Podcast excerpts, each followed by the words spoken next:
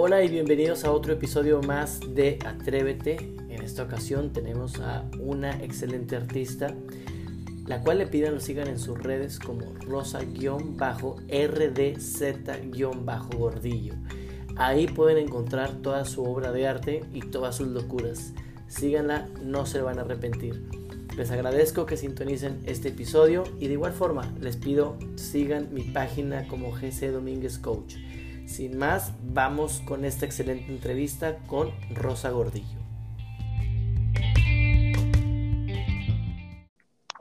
Este es el episodio número 19 de Atrévete y estoy emocionado y a la expectativa de lo que vaya a suceder de aquí en adelante porque tenemos una invitada muy especial y cuando digo muy especial sí lo es. Una persona que se ha metido en nuestras vidas de una manera maravillosa, que ha, que ha venido a ser la artista número uno de la comarca lagunera y que sin duda a todo el que lo lee en sus redes, en Facebook, una vez a la semana nos tiene botados de risa y entretenidos con todas sus historias.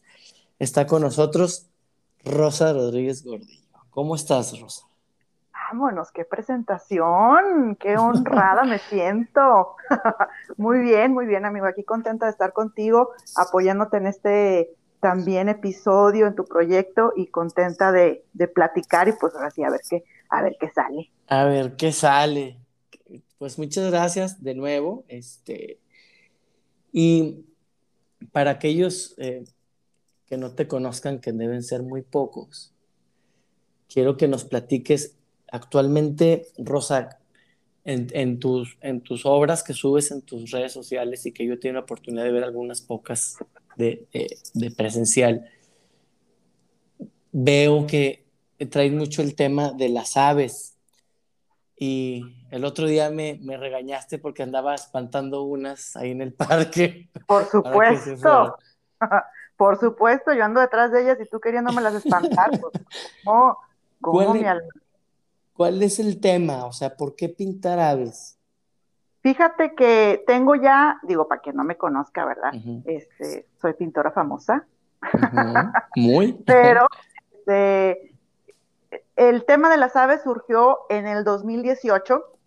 Yo hice una exposición en el Centro Comercial Galerías y es muy curioso porque yo decidí hacer esa exposición ahí porque en los centros culturales de Torreón me decían, eh, oye, sí, vente, vas a exponer, pero híjole, es que necesitas tener quién sabe cuántas exposiciones individuales para poderte dar el espacio, cosa que yo no las tenía.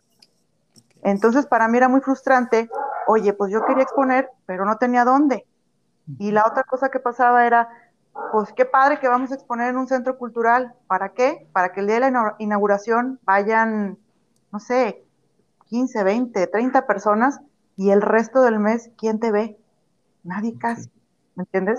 Entonces, en este año decidí, por un motivo especial, hacer la exposición en el Centro Comercial Galerías, y la obra en ese tiempo fueron 16 piezas de puros pinches pájaros muertos.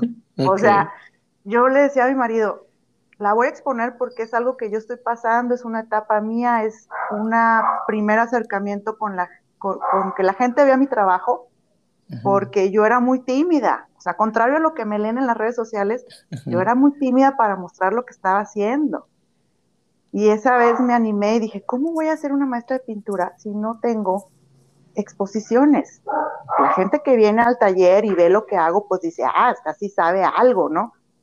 Pero si yo no me expongo, ¿cómo van a saber de mí?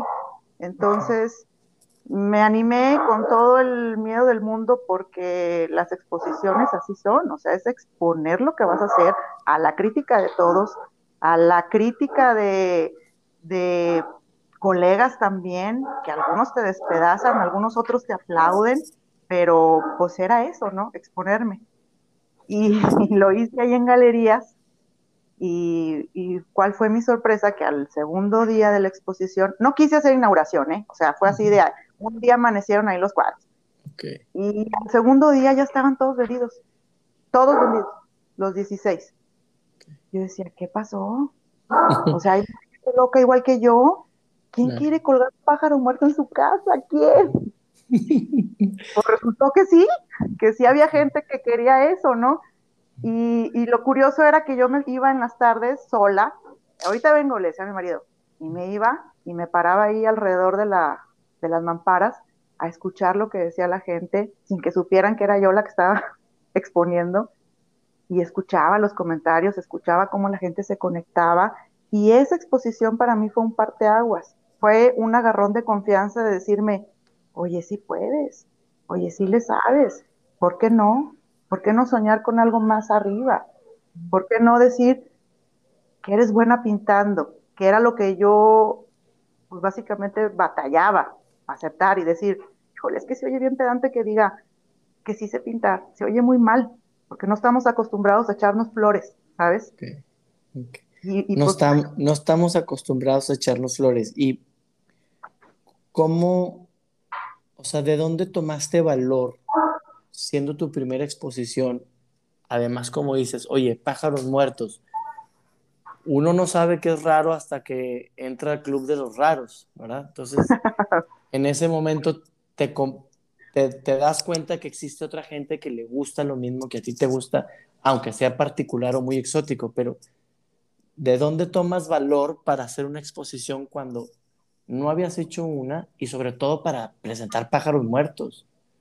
Fíjate que en esa etapa, y aquí viene el secreto mejor guardado, híjole, fíjate, te vas a llevar una primicia. a ver. Te vas a llevar una primicia. Fíjate, en el 2018 yo estaba pasando por una situación emocional bien complicada. Y yo no sé cómo mi marido no se divorció de mí. Yo lloraba todos los días. O sea, estaba deprimida, medicada. Y luego, la gente bien curiosa porque me dice, oye, es que me encanta lo que escribes en Facebook. Ese año fue cuando más cosas chistosas publiqué en Facebook. Entonces no se dejen llevar por lo que ven en redes sociales, ¿eh, chavos? ok, a ver, me, me parece interesante esto porque puede ser útil para para otras personas. O sea, aunque tú te mostrabas a lo mejor en, una, en un modo simpático, como dices, tú estabas tomando algo para sentirte mejor. o sea, estabas pasando un mal momento. Okay. Estaba súper mal emocionalmente y yo decía, híjole, a mí me dijeron que, que pues casada era lo que seguía y luego seguía el, el hijo y luego pues un trabajo estable y luego ya no tuve el trabajo estable y ahora me embarqué en esto de dar clases de pintura, pero ¿por qué no me siento contenta o feliz? ¿Por qué no soy así como, como me dijeron que iba a ser este rollo, no? y, y en ese año como que la sufrí más porque tenía las clases de pintura, yo daba las clases aquí en tu casa, porque no quería rentar un taller, ¿sabes? Yo ya había pasado por la renta de un local y y era desgastante y estar pensando en, ahora págale la renta, ahora subieron la luz, el agua, lo que sea. Y dije, no, yo no voy a pasar por ahí. Me traje el taller a mi casa, vendí sala, comedor, acondicioné planta baja y aquí daba el taller y recibí a mucha gente en el transcurso de estos casi 11 años de dar clases particulares de pintura a niños y a adolescentes y al final adultos, pero algo no andaba bien algo no embonaba conmigo porque no me hallaba. Y gracias a Dios pasan esas cosas, ¿eh? Porque a raíz de ese año que, dije, a ver, voy a analizar qué me está pasando, ¿no? Y era que yo no había aceptado eh, la situación aquí en mi casa de decir, a ver, ya no estás trabajando, ya no dependes de alguien, de un patrón, decidiste quitarte las comodidades que a veces son las que nos frenan, ¿no? El, el, el seguro de gastos médicos que te ofrece una empresa, el, que cada 15 días te llega tu sueldo feliz. Yo decidí que eso no lo iba a tener más y que me iba a embarcar en esto. ¿Por qué no despego? Eso, ¿Eso cuándo lo decides, Rosa? ¿En, qué año?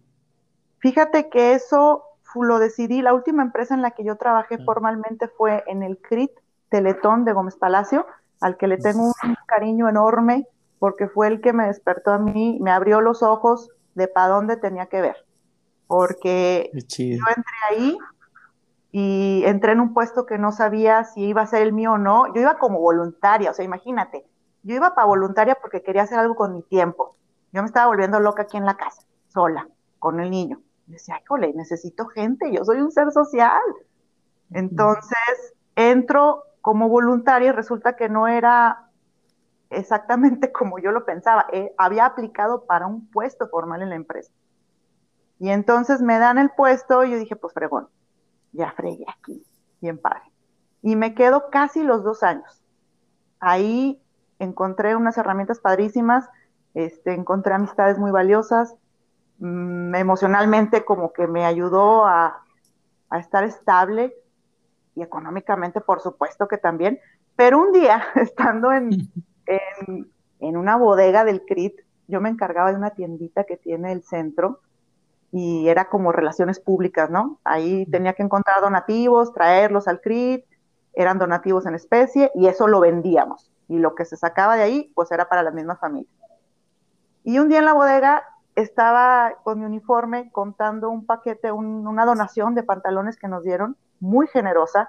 Eran casi como 500 pantalones de mezclilla.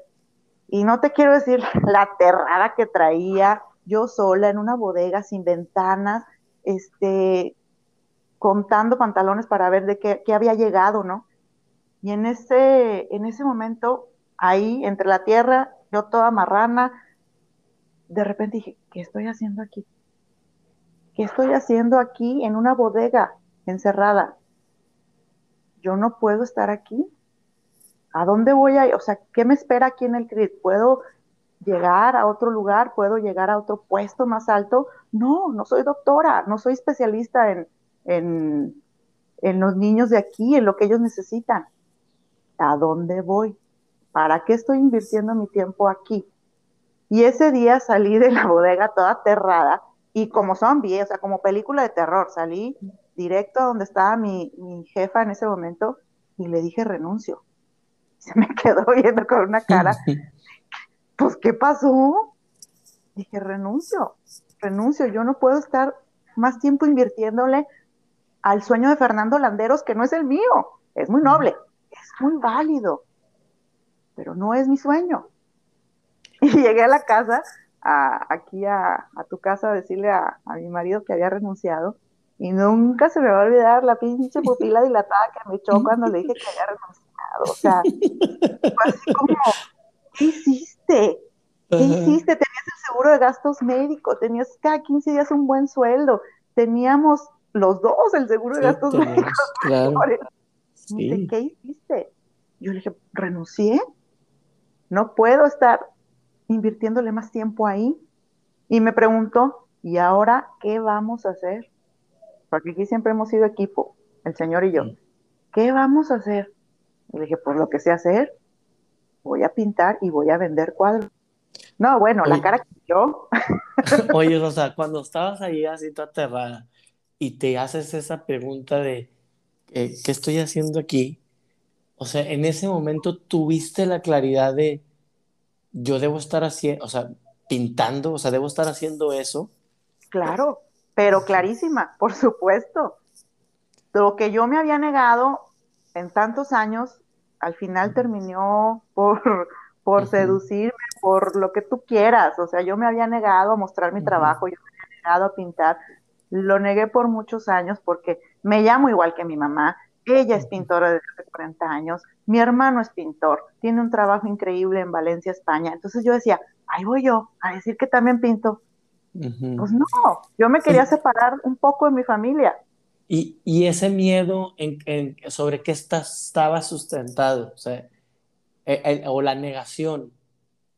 Fíjate que básicamente era el que me compararan con ellos. O sea, para mí era muy difícil decir, puta madre, me llamo igual que mi jefa y también pinta, y van a, me van a comparar, automáticamente me van a comparar con ella, porque tiene una trayectoria muy grande aquí en la comarca lagunera.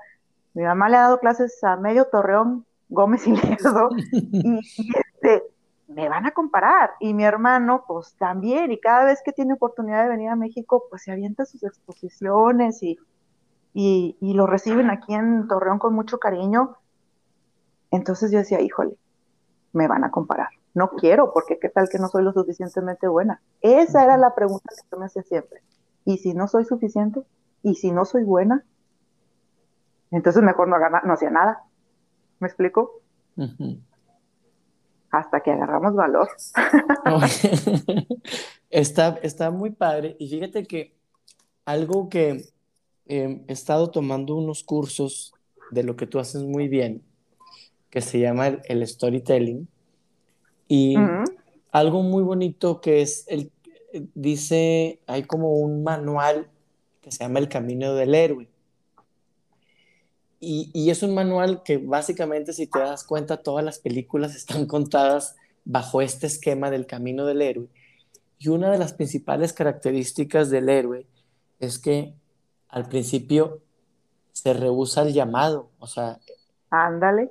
E, él sabe que, que, está destinado, pero de inicio hay como una renuencia, un rechazo a, a, a, a no, y, en, y, va, y, ya, y ya cada quien lo pinta como sea, ¿no? Y en este caso, pues tú decías, oye, ¿qué tal que no voy a ser suficiente? Y la suficiencia se comparaba con, pues, con lo, con lo conocido, y lo conocido, pues nada más y nada menos que la mamá y el hermano. ¿Cómo, cómo después de que me cuentas esto y que te atreves y que renuncias y que comienzas, ¿cómo, atraviesas ese estado de ya estar haciendo lo que querías, pero emocionalmente sentir, sentirte todavía que algo faltaba o no sé qué era? Mira, a mí lo que me ayudó mucho al empuje, a lo que me está pasando ahorita, este, es que también decidí abrirme en el sentido de buscar una red de apoyo, una red que, que, viera en mi trabajo eh, ese, ese plus, esa, esa cosa que dices, ay, no manches, está funcionando esta chava, pinta bien, funciona. Y eso se dio cuando conocí a una persona que maneja mi obra actualmente, Mónica Martínez. Un día me dijeron, oye, ¿no conoces a una señora en Torreón que maneja obra? Y yo, no, ¿a quién? No, pues a Mónica Martínez. Dije, no, no la conozco, no tengo el gusto háblale, me dijo una, persona, háblale, le puede interesar lo que estás pintando. Después de esa exposición de los, de los pájaros muertos, exactamente, y dije, pues bueno, voy a intentar, ¿qué es, lo, ¿qué es lo peor que puede pasar? Pues que me diga que no vale madre, y ya, que no le guste, ¿no? Y a mucha gente no le gustará lo que hago, pero no pasa nada, yo tenía la necesidad de seguir generando obra y estás de acuerdo que, pues, mi casa no es grande, y ya tenía todas las paredes llenas, no me podía seguir acumulando de cuadros, esas obras se tenían que ir. Entonces le llamé un día, vino y sin conocernos fue, fue a hacer clic, fue a hacer una mancuerna maravillosa desde el día uno y ella me ha ayudado mucho a, a este proceso de valorar mi trabajo, que yo creo que es algo que a nosotros, a muchos de los que nos estamos haciendo o atreviendo hacer este, mm, nuestras pequeñas empresas o nuestros negocios, nos falta. Creérnosla, aceptar que vamos bien y creer que lo que estamos haciendo tiene un valor. Porque yo era de las personas que te pintaba un cuadro y venían y, ay, qué padre, Rosa, está hermoso. Este, casi, casi, porque me decían que estaba hermoso, yo decía, ay, llévatelo, te lo regalo. Me daba pena cobrar mi trabajo, me daba vergüenza decir un monto. Entonces, para mí eso no me ayudaba, porque no estaba valorando lo que estaba haciendo. Y cuando entra en escena Mónica, la verdad es que a mí me, ha ayudado muchísimo a valorar lo que hago, a valorar todo mi trabajo, las horas que paso ahí pintada. La gente a veces no me cree, pero a veces llevo 10, 12 horas sentada pintando. Entonces, pues eso, eso tiene que tener un valor y me ha costado entenderlo. Qué, qué chido Em, que tener ese tipo de bendición de encontrar a alguien y además hacer clic, porque digo, Mónica es muy buena en lo que hace, pero e, el, hecho de hacer clic contribuye a esta sensación de tú, de tú de realmente decir, oye, esto tiene un precio, y cuando alguien te lo pone, o sea, cuando alguien le pone un valor a tu obra y que ese valor está por encima de lo que tú creías, te potencializa, ¿no? O sea, te potencializa. A mí no me gustó que hayas dicho que Moni Martínez es una señora, nada más, porque tú le llevas 10 años, pero es una chavita. Ya somos señor, somos señoras las dos, somos señoras. Oye, pero ya estamos en edad de la vacuna. ya están por entrar, sí. Eh, está, está muy padre, Rosa, y quiero, que, quiero decirte una cosa que he estado poniendo mucha atención, aunque tú no creas, y escucho unas preguntas muy poderosas son muy útiles cuando eh, tenemos que hacer una catarsis con nosotros mismos, ¿no? Y a veces nos, nos imaginamos cosas, pero no nos atrevemos a preguntar esto que dijiste, que ¿qué es lo peor que te puede pasar? Y cuando llegas a, a estas respuestas que dices, güey, pues lo peor que me puede pasar a veces quizá es lo que ya pasa, ¿no? O sea, ¿qué es lo, que me puede, qué es lo peor que me puede pasar? Pues que no venda un cuadro. Pues si no, los estás vendiendo, o sea, si no... Ya aquí en mi casa. O sea, lo peor que te puede pasar ya está pasando, ¿no? Claro, claro, y aparte lo que mucha gente no sabe es que yo, pues tímidamente lo intenté también en otras galerías. Ahorita el auge es galerías virtuales, ¿sí? Porque se vino la pandemia, porque las galerías físicas cerraron, etc., lo que tú quieras y gustes. Pero lo que son las galerías virtuales están tomando una gran importancia en las redes sociales, sobre todo en Instagram. Y entonces yo tocaba esas puertas. Digo, han sido 11 años de estar meditando este tema de la pintura y del quehacer con, con el taller, con la gente que, que, pasó por aquí, este, de ahora yo en solitario, porque yo cerré el taller a raíz de la pandemia y, este, y ha sido una grata sorpresa saber que, que el tiempo que le invertí a las clases ahora lo invierto pintando y ha sido maravilloso tener ese tiempo y, quitarme ese acelere. Pero a lo que iba es que estas galerías virtuales, yo tocaba puertas. Ya después dije, pues bueno, tomando eso que estás comentando, ¿qué es lo peor que puede pasar? Pues que me digan que no tengo experiencia, porque soy comunicóloga. La gente no sabe, pero soy licenciada en comunicación. O sea, mi experiencia con la pintura sido desde los siete años, porque mi mamá me sacaba ahí a hacer este, el chalán de su taller. Pero mi experiencia es otra, o sea, profesionalmente, y eso me daba a mí una vergüenza, decir, híjole, pues yo pinto, pero no soy pintora realmente. No me fui a la Esmeralda, no me fui a México, no me fui a una escuela propiamente de artes plásticas. Yo vengo de aquí de la Iberia y del ITESO. Entonces, este, me daba pena decir eso, ¿no? Yo, pues, hola, soy licenciada en comunicación, pero pinto. Y ya después dije, ¿qué tiene que ver? O sea, tenía que pasar por todo eso que he pasado para decir, no importa, yo lo que he aprendido, lo he aprendido de aquí, de allá, tomando cursos, tomando experiencias personales, este, de todos lados he aprendido y a todo mundo escucho que tenga relación con las artes. He estado por ahí de metiche en muchos talleres todo me ha funcionado. Oye, y, digo, es bien valioso lo que dices porque a veces nos queremos esperar a tener un título o varios títulos o ciertas certificaciones o preparación cuando quizá tú ya tienes el talento, la sabiduría, el, el, gusto que alguien diga, esto es lo que yo quiero. Y esto es lo que me atrae. Y bueno, yo sé que ahorita ya hasta lista de espera tienes. Bendito, sea Dios. Bendito sea Dios. Bendito sea Dios. Gracias a Dios, ya. Y ya una lista de espera. Y si antes pintabas pájaros muertos y dijiste, oye, eso, pues pintaba como me sentía. Hoy que pintas niños y pájaros vivos, eh, o sea, vivos, colores vivos, eh, pájaros pequeños, eh, niños que finalmente son como la, edad esa de, renacer. ¿Qué, significa ahora e, es, este tipo de pintura? Mira, ahora, como tú dices, pues, la paleta cambió. La paleta de colores ya es más viva, los colores son más fuertes. Antes pintaba mucho negro, fueron los pájaros muertos y luego fue una etapa de puro, puro fondo negro con dorado, muchísimo negro y gris en mi pintura. Y luego dimos este cambio justo en la pandemia a una paleta de colores muy brillante, muy llamativa, estos niños, niñas principalmente de espaldas. Y me dicen, oye, ¿por qué no pintas niños? Y digo, híjole, pues es que aquí en la casa hasta los peces son machos. Denme chance de vivir mi feminidad. Ok. me encantaría, quien no me conoce, nomás tengo un solo, una sola bendición, que es Pepe, mm. hijo Pepe.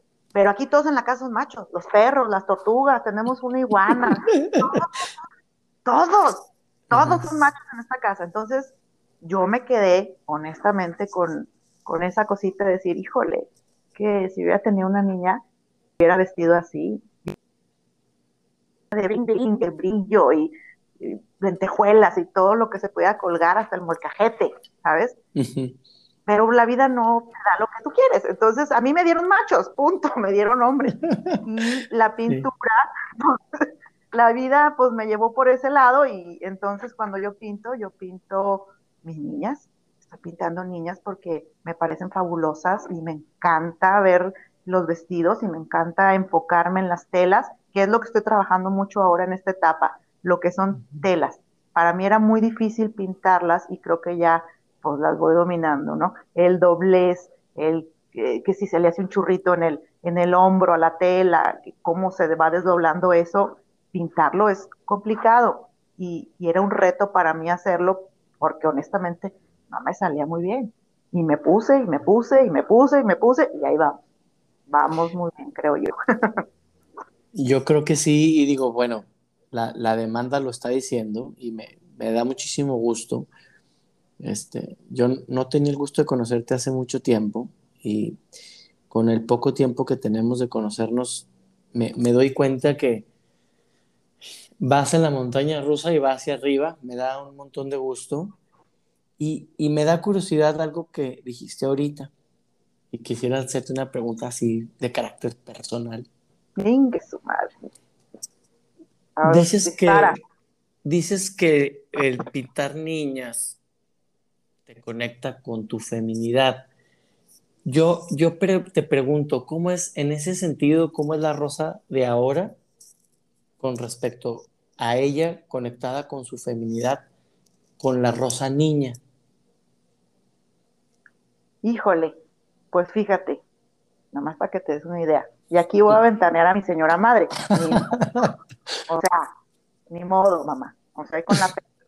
Pero fíjate, como yo digo a veces en mis publicaciones, sorprendiendo al mundo desde 1982, incluso a mis padres, ¿verdad? Porque esperaban.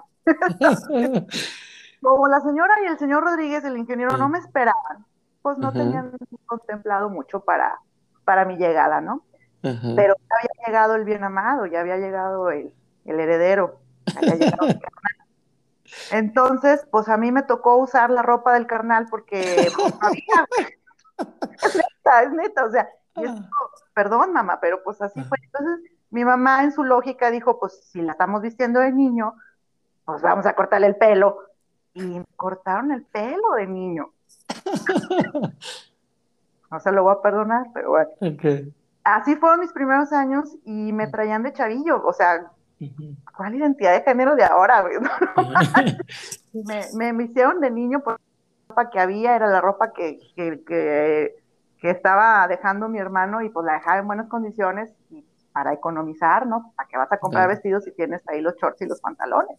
Y, este, y bueno, pues ahí me traían, como parecía niño, pues me traían jugando fútbol y me traían en el karate y me traían en el, la natación, en lo que hacía mi hermano me traían a mí, porque no querían dar dos viajes. Entonces, si yo quería ser bailarina, pues sí, en el modo. Es más fácil que tú te acoples al karate que él se adopte ahí al, al ballet. Entonces, este, a mí me encanta andar, si yo pudiera andaría, le van a pero yo andaría lavando los trastes en lentejuela. O sea, a mí me encanta andar en vestidos, me fascina y me siento muy cómoda en esta edad que tengo, me aprendí a querer después de muchos años de estar este viendo ay, ¿por qué estoy porque no tengo esa nariz? Ay, ¿por qué no tengo esto? ¿Por qué no tengo estas pompotas que quisiera? Ay, ¿por qué? ¿Sí sabes? Y aprendí a quererme y decir, así estoy, ya voy para los 40 años. O sea, es lo que hay. Y me encanto ahora. Entonces sí hay una diferencia, me escondía mucho este, en la, incluso en las ropas, ¿eh? hasta en las ropas, me escondía mucho y no me atrevía a hablar de muchas cosas y era mucho más tímida. La gente piensa porque me ven en redes sociales que soy un desmadre y, así este, ando por la vida, pero no, o sea, ha sido un, todo un trabajo de décadas en donde ya no le tomo en serio el que dirán, ya no me importa tanto si encajo o no encajo. Creo que es parte de, de, de encontrarme. ¿Tienes identificado cuándo o el cómo fuiste abriendo esa llave a, a observarte a ti misma y, y, quererte, chulearte y decir, si antes no enseñaba pierna, ahora la enseño, si no, si no me vestía de cierta forma tan femenina, ahora lo hago. O sea, ¿tienes algún, algún identificado qué sucedió o, o si esto es, un, esto es un resultado de un trabajo, de alguna terapia o qué? O sea, te, te lo digo para quienes escuchen, puedan decir que puedan utilizar esta herramienta para desconectar esa parte que los hace no verse bellos como cualquiera que, se observe a sí mismo? Híjole, pues mira, es que realmente a mí me, el embarazo, híjole, una cosa espantosa, espantosa. A mí me decían, híjole, cuando tengas a tu hijo vas a ser uno de los más felices de tu vida. Y cuando lo tuve dije, no mames, tengo como 10 mejores que este. O sea, no, no va por ahí, no va por ahí, porque habemos quienes no, no, llegamos, no, no nos llega la maternidad así de golpe, ¿no? Hay quien sí, muy respetable, maravilloso, pero habemos otros que no, otras que no. Yo me tardé año y medio en, querer a mi bendición, y lo digo abiertamente, al año y medio, pues, bien, pero me tardé mucho. Y en ese tiempo de recuperarme de la maternidad, yo mi cuerpo, y decía, ¿qué fue lo que pasó? O sea, está bien que nunca fui delgada, pero ahora quedé espantosa. Y entonces, eso, o haces algo o te vas para abajo.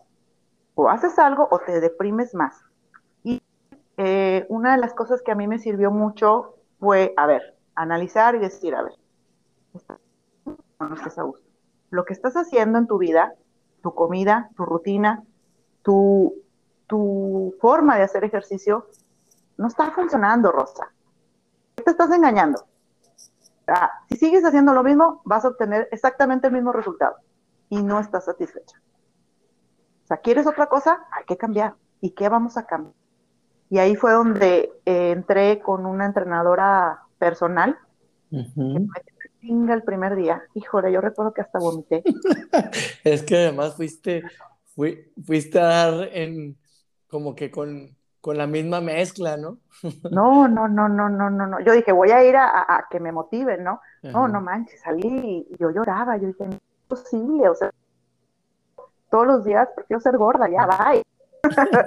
pero, pero, pero, pero, llegué en la noche y dije, no, no lo, no te vas a, soy terca, ¿eh? O sea, soy terca y procuro ponerme siempre un, un, ¿cómo te diré? Una meta Inténtalo un mes, paga un mes, fin un mes.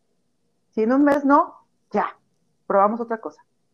Y gracias a Dios, este, pues el deporte y la actividad en un gimnasio generando un hábito y funcionó. Comencé a bajar de peso, empecé a verme, empecé a ver pequeños cambios que al principio nomás los ve uno, ¿eh? O sea, para que me lograra ver un cambio, la demás gente, yo creo que tuvo que pasar como seis meses pero yo veía esos pequeños cambios, ah, ya me queda más sueltita la ropa. Y esas pequeñas victorias al final te llevan a una conquista. Llegué a un peso que yo he propuesto y entonces dije, no manches, o sea, me veo fabulosa. claro que a todos los que me escuchen van a decir, ay, no, o sea, igual. Pero no, yo me sentía por dentro muy bien, me sentía bien, estaba cumpliendo con el régimen, con el ejercicio, este, y eso me ayudó muchísimo a mejorar mi autoestima, pero del cielo a la tierra. Entonces, el que esté pasando por una situación así, analice sus hábitos y si está haciendo lo mismo, pues vamos a seguir en la misma. Para obtener otros resultados hay que cambiar. Hay que cambiar el plan y hay que tener el plan B, el plan C, el plan D, hasta que te pegue uno. En, en, toda esta travesía que nos has contado tan rápido, o sea, tantas cosas, pues, y que te escuché decir que tienes un, un coequipero en casa. ¿Qué, qué, qué es lo que más le aprendes a, a, José Olayo, tu esposo? Híjole, fíjate que lo que más le aprendo a él es el estar todo el pinche día de buena. No sé cómo lo hace. Todo el día está de buenas. Está él amanece cantando en la mañana y la gente no me lo cree y ya, por Dios te juro que ya les voy a subir un video. Todo el día está de buenas. Yo no sé en qué mundo vive, pero él es feliz. Y yo todo el día, desde que me levanto hasta que no estoy putada con la vida. Pero no sé si eso nos ayude a nosotros dos.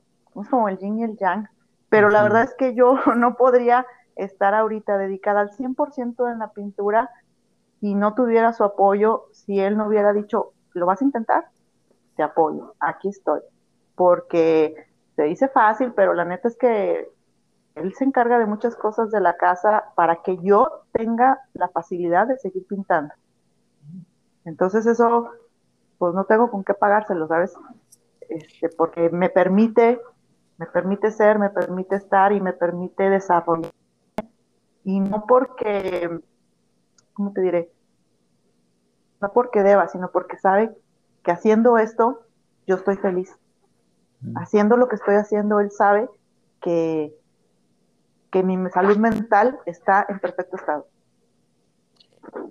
Y eso está padre porque eh, en, en, nuestro ambiente, o sea, en nuestra cultura, como eh, el tú, o sea, el tú como hombre decir, tú dale, o sea, tú dale hasta el final.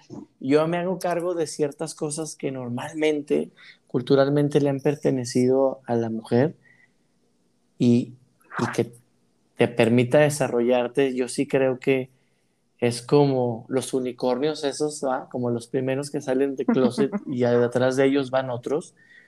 Se me hace importante y se me hace bien valioso que tú lo hayas dicho antes y ahora que te lo pregunto, de, de, darle el crédito a, la persona que te acompaña, porque como lo dices, a lo mejor sin este apoyo que es ciertamente incondicional, eh, difícilmente tuvieras el mismo tiempo o espacio para generar y que yo que lo conozco muy bien al tipo este, que no voy a decir que le decimos samurai,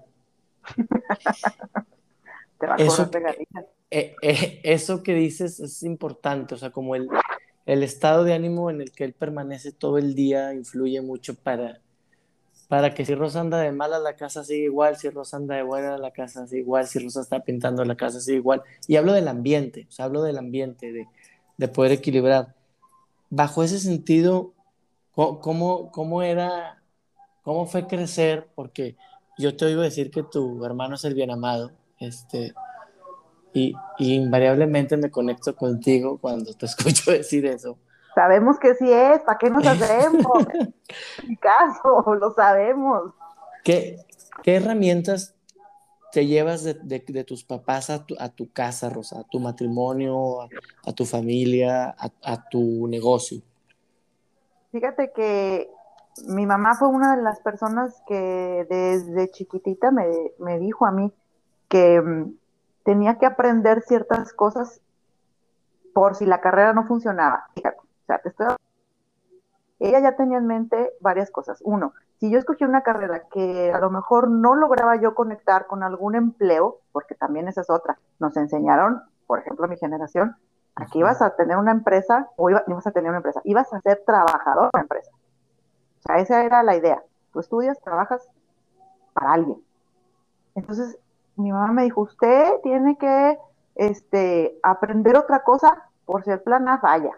Aprende piano, aprende pintura, aprende, me metió hasta cursos de corte, me metió a soy como una anciana, o sea, donde me ven soy una anciana. Aprendí muchas cosas que me metió mi mamá, porque de mañana, la casa tú te quedas viuda, sola, lo que sea, y tú tienes que saber cómo salir adelante sin esperar que alguien esté ahí para, para, para aventarte un salvavidas. ¿Cómo le vas a hacer? Y es, yo le reconozco mucho a mi mamá eh, que me haya dado esas herramientas. de alguna manera independiente, pero este, apoyando, ahorita por ejemplo en mi matrimonio, eh, con mi trabajo. Yo siempre he trabajado, nunca he estado este, aquí en la casa sin hacer producción de dinero, por así decirlo, ¿no? O sea, he estado haciendo las labores de casa, pero siempre he tenido un ingreso personal. Y eso es una de las cosas que yo le reconozco a ella. Y, y al ingeniero, híjole, su infinita paciencia, su infinita paciencia para, para la crianza. Y una de las cosas que le aprendí a él es ahorrar, que es lo que estoy tratando de, de manejar mejor porque, híjole, me quema el dinero en las manos. Pero él es como un hormiguero. Él ahorra, ahorra, ahorra. Y eso es algo que le he admirado siempre. Sabe vivir bien, bien, pero siempre tiene su ahorradito. Yo quiero eso. No se vaya a comprar la lancha entonces, ¿eh? eh no me toques ese tema ahorita. No lo vamos a ventilar.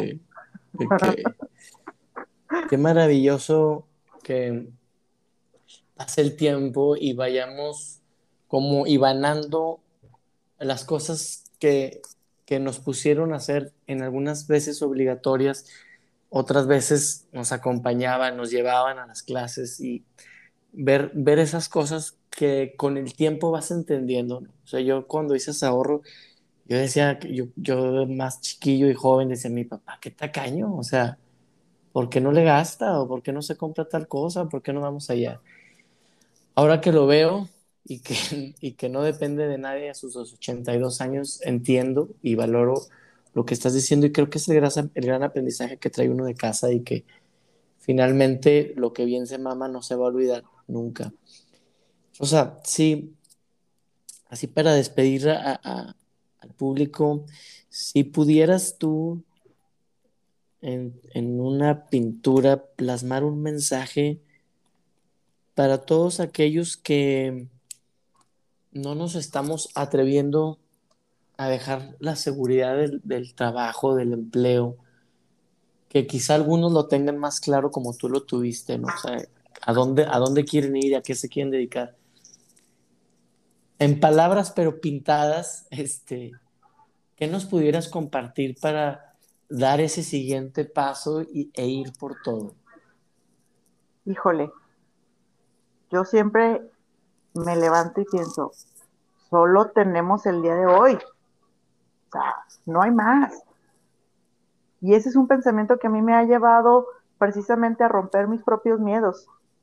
Solo tengo hoy, ¿qué voy a hacer con el día de hoy? No puedo seguir teniendo esos miedos que me van llevando a dejar de hacer cosas que me muero por hacer y que quiero hacer, pero hay algo que me jala a no hacerlas. Y era como yo te comentaba, ¿por qué no? ¿Por qué no? Hoy en día escucho a tantas mujeres que dicen, híjole, me encantaría ponerme las faldas que te pones, Rosa, pero odio mis piernas. ¿Por qué no? ¿Por qué no te la pones? ¿Por qué nos criticamos tan duramente en todos los aspectos? ¿Por qué no podemos atrevernos a lucir hablando físicamente, los cuerpos que tenemos, ¿no? Pues me encantan estas ropas, pero no me las puedo poner. Me encantaría dejar de este trabajo, pero no puedo porque me da seguridad y me da estabilidad. Sí lo entiendo en esa parte, pero como te comento, hay que tener planes, hay que tener ganas, hay que tener opciones. La vida no se trata nada más de estar ahí ensimismado en, en el mismo plan que no te gusta. Venimos a esta vida a vivirla y a vivirla en plenitud. ¿Qué estás haciendo con tu vida ahorita? ¿Qué no te deja estar en plenitud? El día de mañana vamos a estar todos viejos y, y, y, ¿qué hiciste? Y vas a voltear para atrás y ¿qué hiciste con tu vida? Yo quería grabar un podcast y ¿por qué chingas no lo hiciste? es que yo quería pintar y ¿por qué no pintaste? La gente que venía a mi taller me decía muchas veces, Rosa, es que a mí toda la vida me dijeron que no podía pintar. ¿Y ¿Y te la creíste? ¿Y por qué no? Suena como muy optimista el asunto, pero la verdad no te la cantidad de gente que en el taller entraba con una actitud y cuando cerré, híjole, me decían, me daban gracias porque aprendieron cosas aquí en el taller, no nada más de técnicas de pintura. Hubo muchas que sacaron pequeños negocios a través de la pintura. Una pintando portavasos, una aprendió a hacer con resina epóxica tablas de quesos, la otra se animó a estar vendiendo cuadros porque toda su vida le habían dicho que no servía para pintar y empezó a vender. digo, bueno, es que depende de lo que tú te quieras creer, depende de eso. Y ya me fui por otro lado. Excelente. no, pues. La información. Te agradezco mucho, Rosa. Este, de verdad fue. Eh, me, me, me, encantó todas las preguntas que hiciste. y creo que nos vas a dejar con, con, muchas, con mucho cuestionamiento catártico de, de hacia dónde voy, por qué no, qué es lo peor que nos puede pasar. Y, y, y como vernos desde esa mirada, Rosa, de, de, querernos, de amarnos, de aceptarnos con el cuerpo que tengas, finalmente el único que se puede enjuiciar a sí mismo es uno. Así es. Y te agradezco muchísimo porque además de ser una excelente artista, este, una excelente contadora de historias, también eres un excelente ser humano, eres una excelente vecina y, y en la, y en la época de la pandemia conmigo y con mi familia tuviste unas atenciones increíbles y, me sumo a, al resto de las personas con las que has tenido atenciones, detalles muy finos, te lo agradezco mucho y te agradezco y sabes que bueno, aquí tienes un espacio siempre, Rosa. Gracias, querido, gracias, querido, y este, por las flores, por la invitación y siempre va a ser un placer estar aquí platicando contigo. Y a ustedes les agradezco que se hayan quedado aquí a escuchar este podcast. Nos vemos en el siguiente episodio de Atrévete.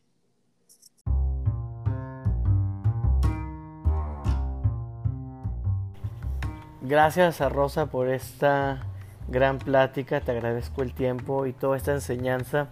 Y bueno, abrirnos un poco más de ti desde este lado serio, generalmente eres más vaciladora, ocurrente y libre. Te agradezco este espacio, este tiempo y que nos hayas permitido conocer cómo se origina la artista rosa y a través de toda tu singularidad y tu gran carisma nos hayas abierto la puerta de tu vida.